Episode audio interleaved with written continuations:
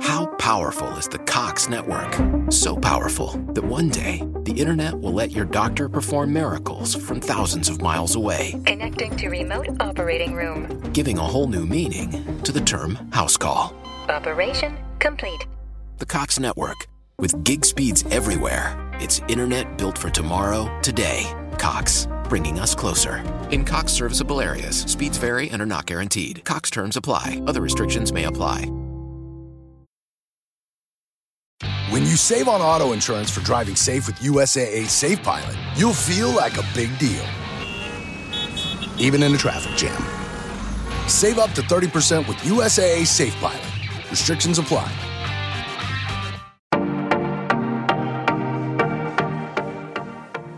Amor, los niños duermen. Tenemos que hablar. Este es un podcast producido por Relatores.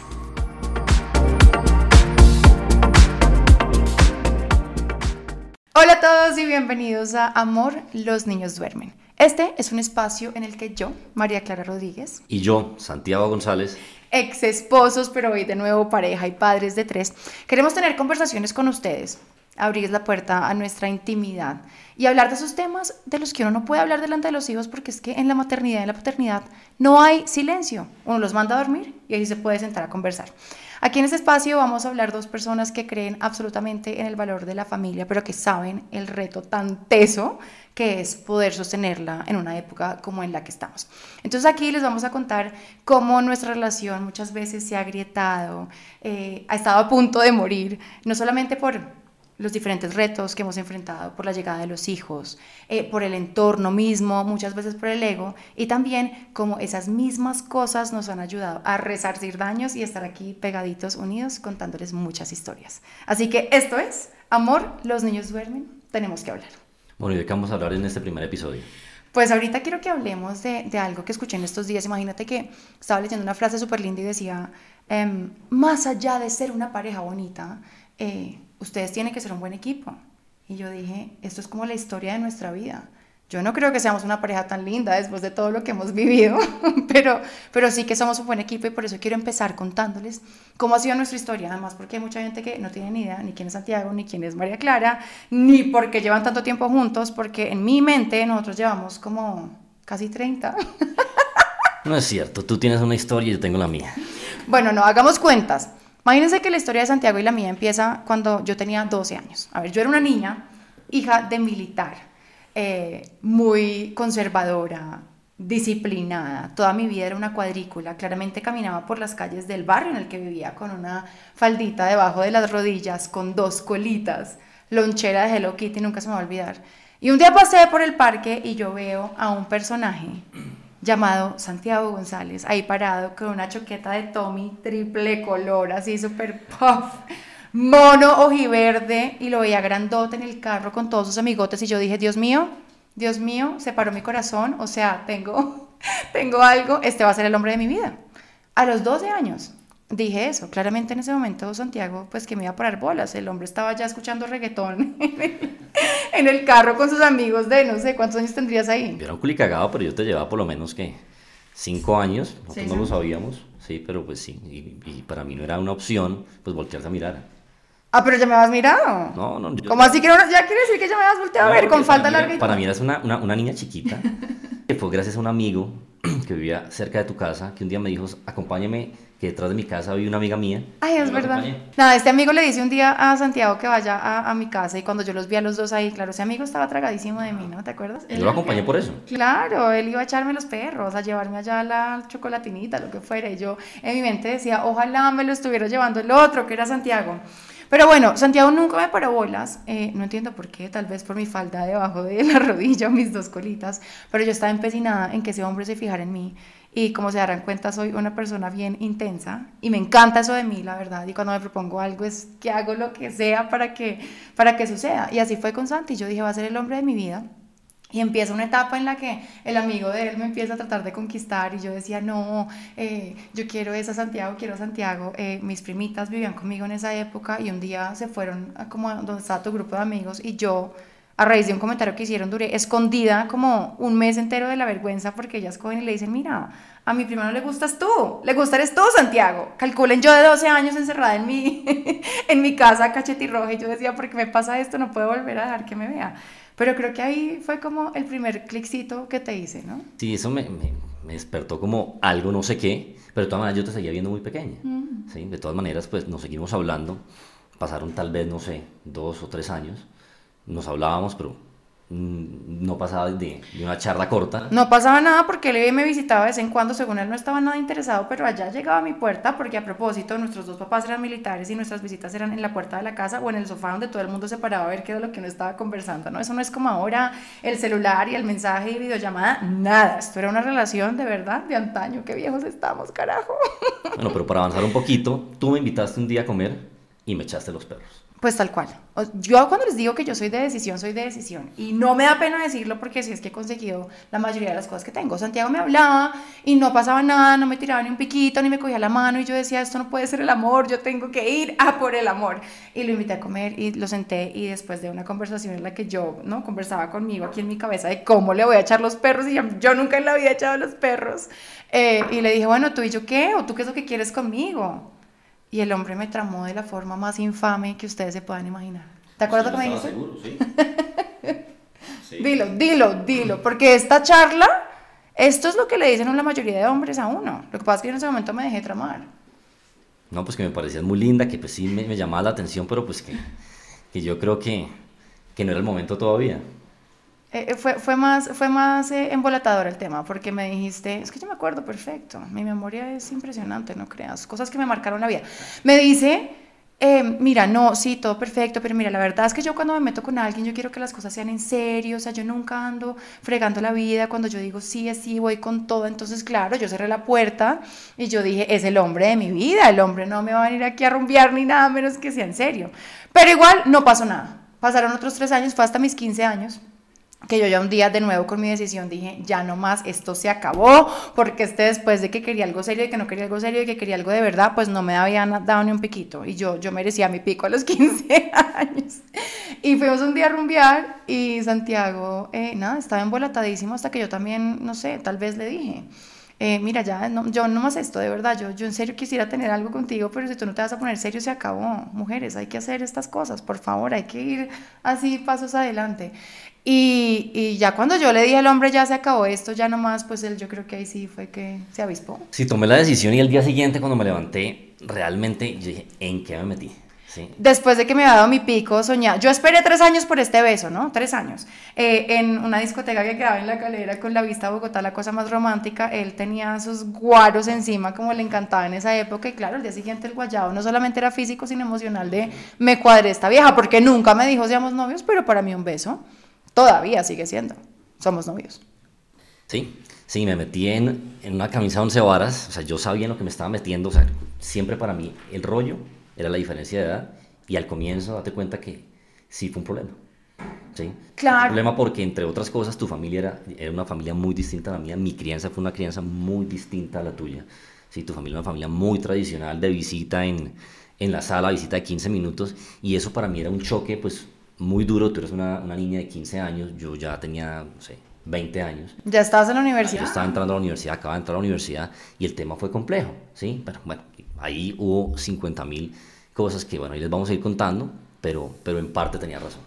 Claro, tenías razón, porque es que además a mí me dejaban salir una vez al mes, calculen esto. Una vez al mes hasta las 12 de la noche, yo era cenicienta en mi barrio, en mi colegio, la cenicienta del mundo. O sea, era realmente triste porque yo podía tener el cumpleaños de Santiago o el cumpleaños de mi mejor amiga y me tocaba elegir a qué cumpleaños salir. Entonces, todo eso, la verdad, sí creó muchos, muchos, muchas fricciones entre nosotros porque además yo estaba enterándome que era que me gustara alguien, enterándome cómo era una relación, mientras que Santi, pues claramente ya había vivido muchas más cosas. El hombre salía a rumbear con sus amigas del colegio, literalmente llegaba a mi casa a decirme, de la universidad, llegaba a mi casa a decirme en perfumadísimo, churrísimo, como lo veía yo, y me decía, chao, me voy a rumbear, y yo me quedaba en pijama en la casa, viendo sábados felices con mis papás.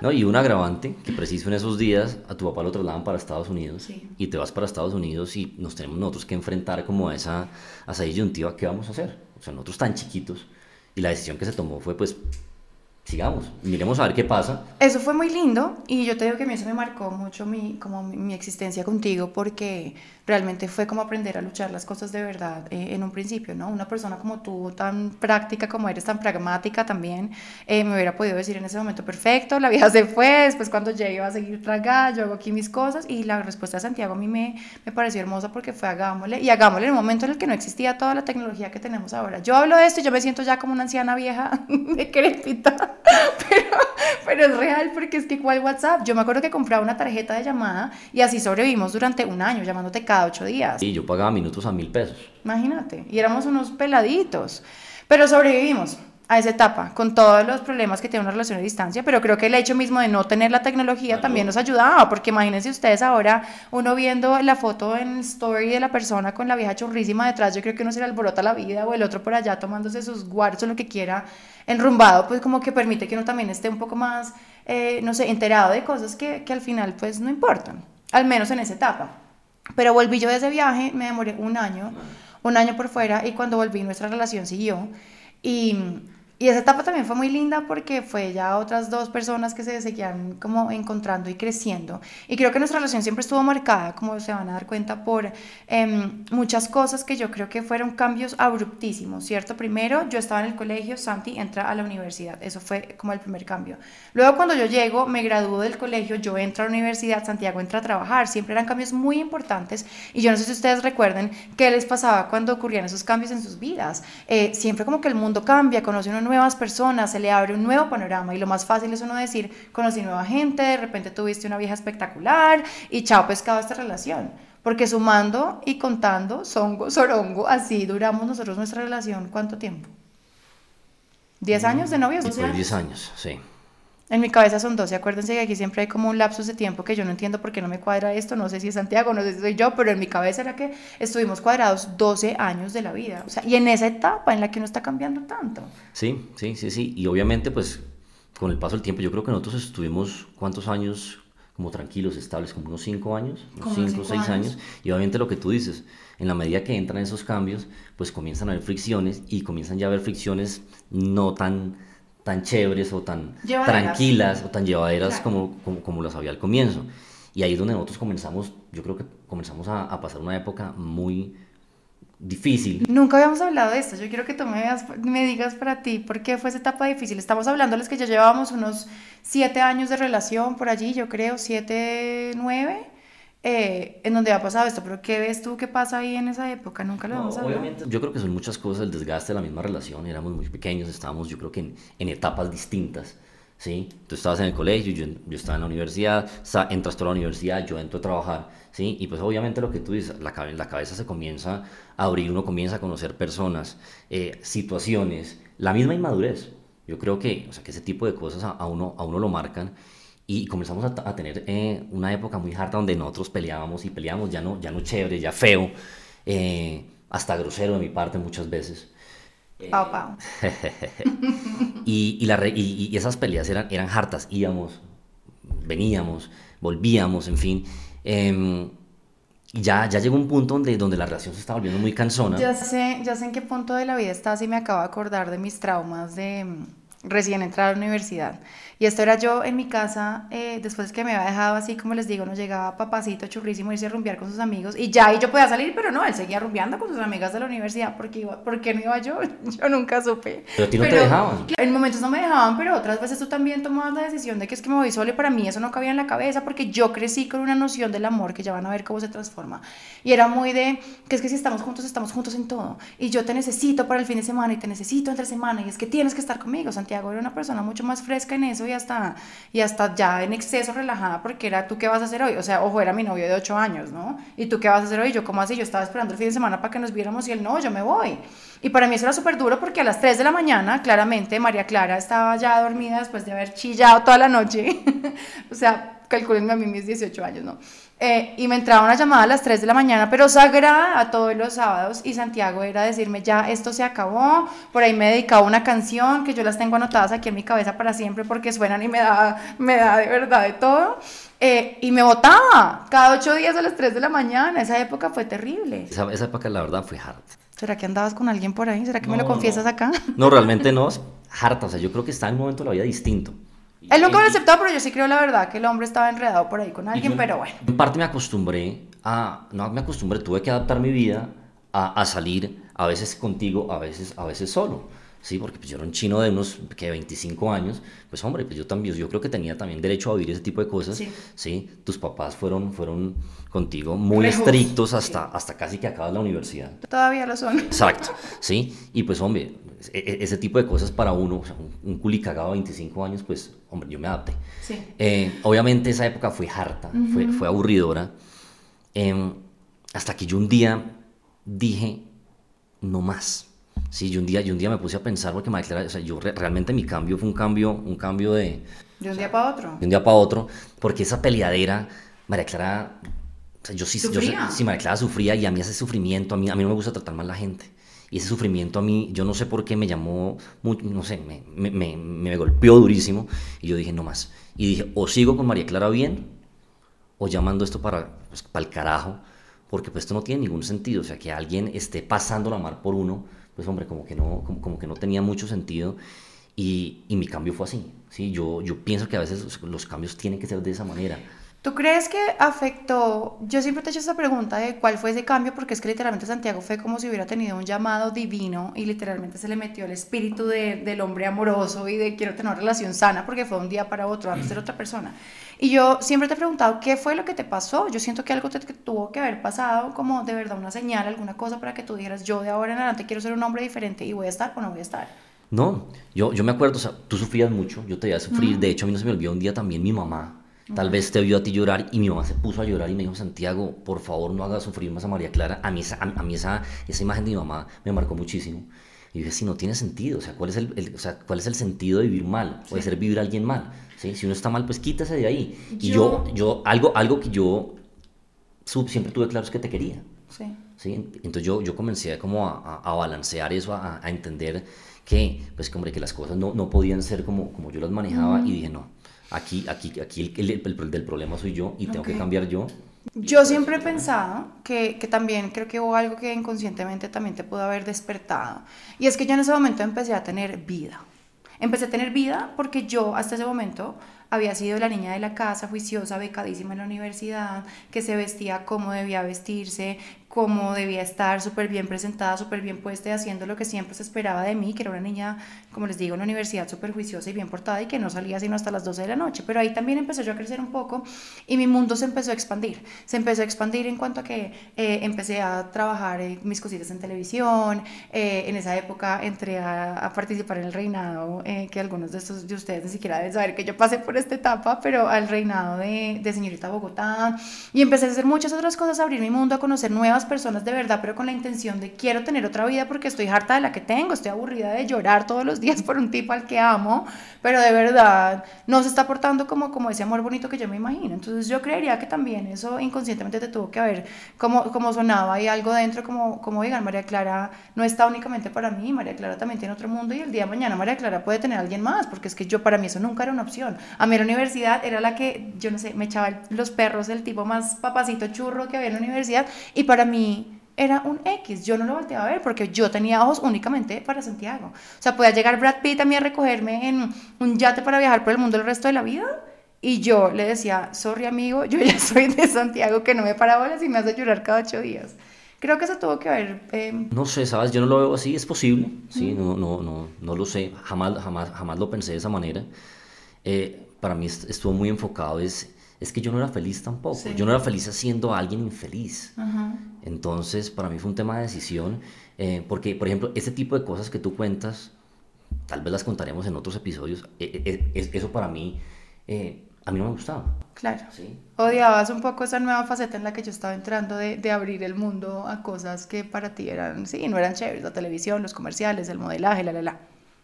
Pero mira, yo sí, yo sí creo que, o al menos para mí, ese despertar, siento que sí me empoderó un poco y me hizo dejar de ver esta relación como un sufrimiento y era como, o esto va a cambiar también, o yo ya no me voy a quedar acá. Porque hay, hay otra, hay otra frase muy bonita que a mí me ha marcado la vida y, y- y creo que me marca hoy en día, todavía y todos los días la pienso y es un poco dolorosa cuando uno la dice la primera vez, pero para mí es real y es uno de mis mantras y es, yo no te necesito.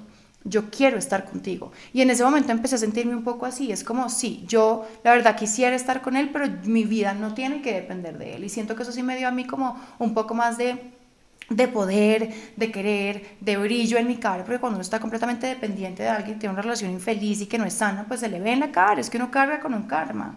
Pero bueno, adelantamos un poquito a cuando todo esto se consuma, porque ya después de que Santiago dio ese cambio, así como que se volvió otro hombre que yo decía, yo no puedo creer que llevo 10 años de relación con un hombre que de verdad era un cuadro desesperante, de, histérico, bravo, neurótico, porque así era, y de repente hay un cambio eh, se vuelve el hombre espectacular y se le ocurre pedirme matrimonio. Yo no había tenido ningún otro novio, ojo a esto, o sea, era mi único hombre en la vida, mi único pico a los 21 años cuando me pediste matrimonio. Sí, yo ya lo tenía claro, yo, yo, me proyecté y yo siempre, digamos que pensé en tener familia y cuando me proyecté, a mí los niños me encantan, pues tengo tres.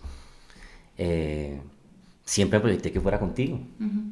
Y nada, tomé la decisión de, pues, de, de plantearte que nos casáramos y así fue. Esto es divino. Yo voy a demorarme 10 segundos contándoles cómo me pidió matrimonio, porque este hombre, siendo el más pragmático, histérico, neurótico, como ya les he dicho, eh, que era cero de detalle, cero especial, yo era la típica de carta de Timoteo, flores, corazones aquí, estrellas hechas por mí, lámparas, yo me la pasaba dándole cosas.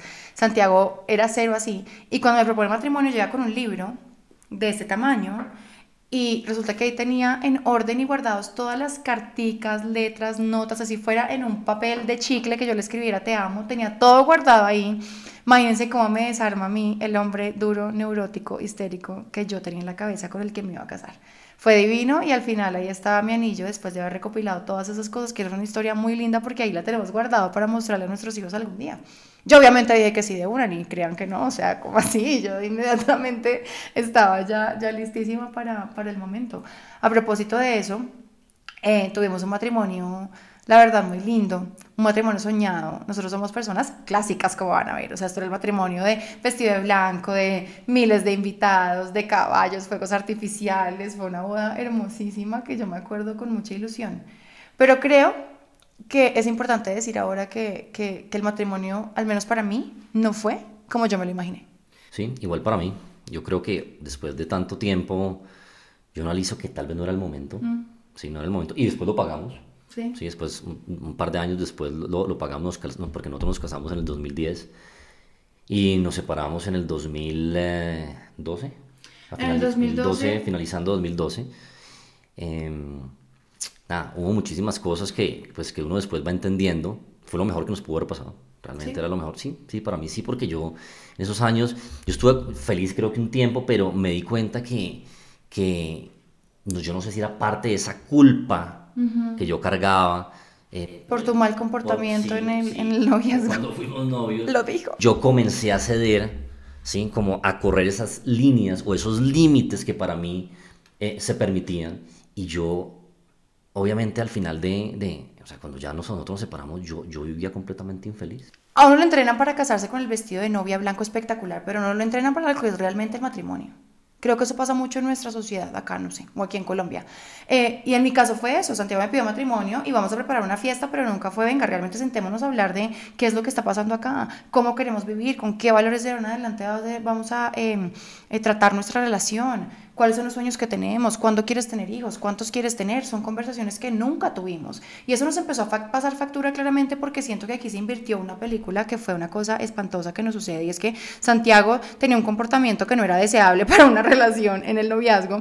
Y luego cuando nos casamos, Santiago por esa culpa que dice empezó a ser una persona mucho más, más suave, más blanda tal vez en sus decisiones y yo me vuelvo el ogro de la relación. Y también creo que era una rebeldía que yo cargaba dentro tal vez de resentimiento que nunca traté, de los dolores que yo tenía de todo mi, de, todo mi noviazgo. Y empezó a explotar esto con comportamientos míos completamente desagradables, de verdad. Y que es que no sé si quiero estar casada, yo, yo no sé si te quiero, yo para qué hice esto, yo debería estar sola, yo nunca viví sola, yo nunca tuve vida, yo nunca me di besos con nadie más, yo no conozco otro hombre, yo no tengo ni idea si esto es lo que yo realmente quiero porque es lo único que conozco, era lo que pasaba por mi cabeza. Sí, con el agravante que caes en un medio que es complicado. Eh, yo siento que a ti, pues, eh, cuando entraste al medio te deslumbraste y no te juzgo. Tal vez entro yo al medio y me pasa lo mismo. Pero es un tema muy complicado. Comenzaste a, a, hacer cosas eh, sin consultármelas. Por ejemplo, a mí me supo a miércoles cuando hiciste Soho. Sí, Soho, yo me enteré de, Soho porque tú me dices Santiago, hice unas fotos, hice unas fotos más o menos. Cuando veo que estás con las tetas al aire, pues sí, un tema muy complicado. Sí, y es un tema que uno dice, eso no está bien. Sí, lo mismo cuando, cuando me dices que vas a entrar a, a Suite. eh, pues, hombre, yo entiendo que es- es- hace parte de tus sueños, pero yo creo que ese- todo ese tipo de cosas hay que hablarlas. Sobre todo que Claro. yo soy una persona muy distinta, Sí. yo soy una persona muy reservada. Entonces, eh, pues eso me costó. Eh, y lo que yo te decía siempre, hombre, yo eso lo puedo llegar a entender. Es lo que te gusta, hablémoslo. ¿sí? A mí lo que me molestaba era que ese tipo de cosas, la rebeldía y que me pasaras por encima. Claro, pero lo es que- permití. Es que de eso me encargué yo, la verdad. Yo siento que sí. Yo sentía que tenía como un free pass, un pase libre para hacer lo que me diera la gana porque eh, yo ya le había aguantado muchas cosas en el noviazgo. Y esto me parece tan lindo que cada uno lo piense porque es que realmente muchas veces actuamos así en la vida. Es como, claro, tú le embarraste y está bien, te perdono. Pero ahora te las voy a cobrar. Y yo me sentía un poco así. No era una cosa consciente, pero realmente sentía que tenía ese pase libre para hacer lo que me viniera en gana. Y, y, y, así me comporté, no solamente con Soho, con Sweet, con todo, con todas mis decisiones. Quiero salir, tú no quieres salir de malas porque yo voy a salir y esta es mi vida y yo me merezco ser feliz. Y me metí en esa película de que es que eh, si yo soy feliz, el mundo me tiene que aguantar porque es mi felicidad y porque yo eh, soy dueña de mí y yo soy lo único que importa. Una actitud completamente egoísta que no nos lleva a ningún lado. Porque claro, Santi al principio permitía estas cosas, tal vez por lo que tú dices de la culpa que cargabas, pero pues hubo un punto en el que ya esto se volvió completamente inmanejable y fue que terminamos en un divorcio. En un divorcio además en el que a mí me llevó a una crisis eh, de salud mental enorme porque yo estaba acostumbrada a darle gusto a todo el mundo, a ser la niña perfecta, la que se portaba bien en todas partes, que tomaba las decisiones que eran. Y eh, de repente voy a decirle a mi familia súper tradicional que me voy a divorciar y esto que nadie me volteó a mirar, o sea, me dejaron de hablar durante tres meses, mi papá no me habló en tres meses porque yo me iba a divorciar sin preguntarme cómo me sentía o qué era lo que me estaba pasando.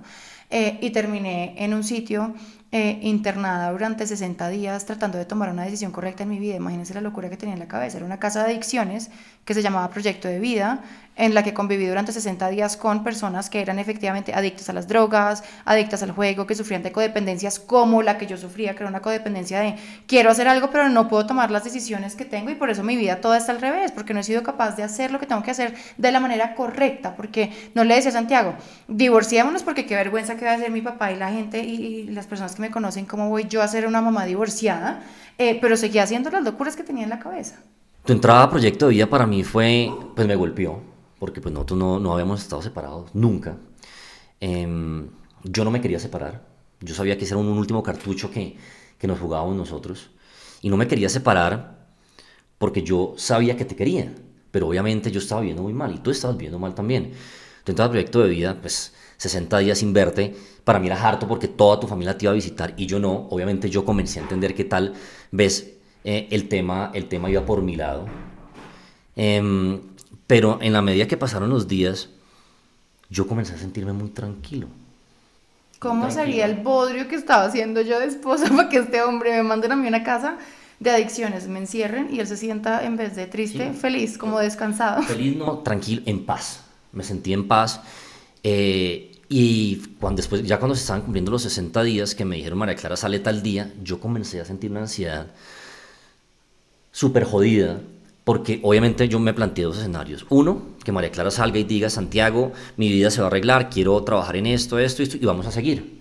Y la otra, que fue lo que pasó, tú dices, Santiago, yo me quiero separar. Y yo me puse como, como a pensar cuál era el, escena- el escenario que yo quería y no tenía ni idea. Por un lado decía, si me separo, tengo certezas que voy a estar tranquilo. Pero si sigo contigo, pues María Clara puede decir, puede salir, eh, vamos a trabajar en esto, vamos a trabajar en, lo otro, pero en 10, 15 días, en 20 días, en dos meses, volvemos a lo mismo. Eh, afortunadamente, la decisión que tú tomaste, porque esa decisión la tomaste tú, increíble, después de, todo lo que hemos vivido, pues, eh, tú me dices, Santiago, separémonos, eh, que me pateó, me pateó, me pateó, me dio muy duro, porque igual aunque yo, yo lo estaba esperando, pues hombre, uno, yo como que guardaba como la esperanza de que se pudiera salvar ese matrimonio, pero fue lo mejor que nos pudo haber pasado. Obviamente tú sales con el cuento de, de Santiago, eh, vamos a hacer esto, eh, eh, esto nos vamos a demorar un poquitico, y mi condición fue, vamos a firmar el divorcio. O sea, yo, yo no sé si es que tú saliste con, un cuento en tu cabeza de vamos a ver qué pasa, eh, quiero hacer mi vida, quiero gozarme la vida, quiero vivir mi vida, pero pues tengo a Santiago en stand-by. Obviamente yo ese tipo de cosas ya no las iba a permitir. Eh, para que lo sepas, nosotros se tomó la decisión y en un mes, el 30 de diciembre, firmamos, firmamos el divorcio. Fue muy rápido, pero en esa historia vienen cosas muy importantes que yo sé que les van a aportar muchísimo a sus relaciones, a todas las caídas que uno vaya a tener cuando esté noviado, casado, lo que sea, porque de eso se tratan las relaciones, de ires, de venires, de, de que se rompe algo, de que se agrieta algo y de cómo se puede restaurar. Así que yo creo que como esta historia todavía tiene mucha tela por cortar, porque no dejamos el resto, que es como la parte más difícil, creería yo, y de cómo regresamos y logramos tener tres hijos y tener esta relación tan bonita, pues para un próximo episodio. Sí, me parece buenísimo. Hay mucha tela por cortar, así que bueno, gracias por escuchar esto. Esto era más para que ustedes nos conocieran, entendieran de dónde venimos, quiénes somos y por qué realmente creemos que somos ese gran equipo, más allá de una pareja bonita. Nos vemos en un próximo episodio y compártanlo a quien crean que lo necesite. Esto fue Amor, los niños duermen, un podcast producido por Relatores, disponible en su plataforma favorita.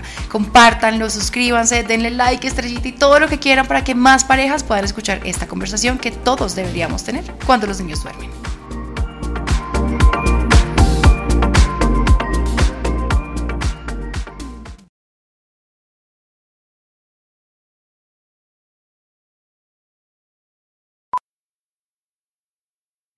Powerful is the Cox network? So powerful that one day the internet will let your doctor perform miracles from thousands of miles away, Connecting to remote operating room. giving a whole new meaning to the term house call. Operation complete. The Cox network, with gig speeds everywhere, it's internet built for tomorrow, today. Cox, bringing us closer. In Cox serviceable areas, speeds vary and are not guaranteed. Cox terms apply, other restrictions may apply.